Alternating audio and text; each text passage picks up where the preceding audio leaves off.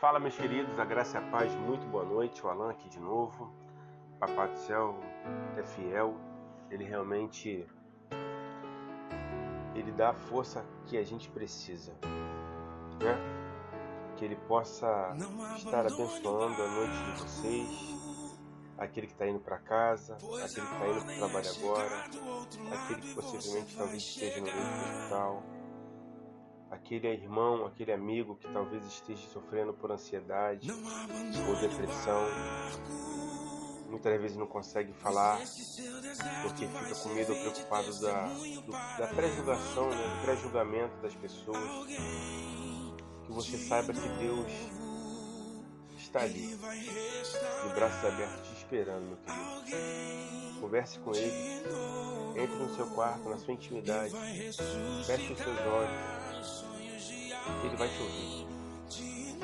Então, meus amigos, meus irmãos, nós vamos falar hoje sobre um pouco sobre prova de fé. Será que realmente nós estamos fazendo tudo que Deus pede?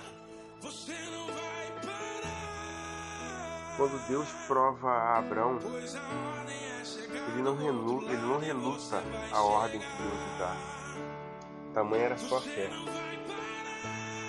Porque ele, ele se lembrara da promessa que Deus lhe fez. Deus lhe tinha dito que seria conhecida a sua descendência. A pergunta é: estamos preparados para doar tudo, nos entregar realmente ao que pede o Senhor? Estamos dispostos a ir pregar seu Evangelho? Estamos dispostos a fazer a mudança, não apenas a do odre velho para o odre novo, estamos realmente dando ouvidos à vontade de Deus e não apenas a nossa, a do nosso bel prazer.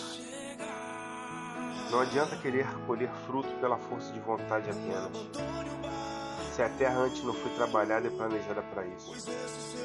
Não se pode esperar que uma figueira dê uvas ao mesmo tempo que uma videira dê figos. Cada qual tem o tempo certo, lugar certo e quando Deus fizer, o fruto cresce. O problema é que queremos que tudo aconteça do nosso jeito, do nosso tempo. E Deus só pede para que ficamos e permaneçamos no barco. A tormenta uma hora vai passar. Ele só pede para que não abandonemos o barco a correnteza do mar vai estar alta, vai estar revolta. Mas se você acredita no Deus que você segue, você ajoelha e pede todo dia, pode ter certeza que Ele é fiel. Não abandone o barco. Creia no nosso Pai, no nosso Deus. Ele está contigo aí do seu lado.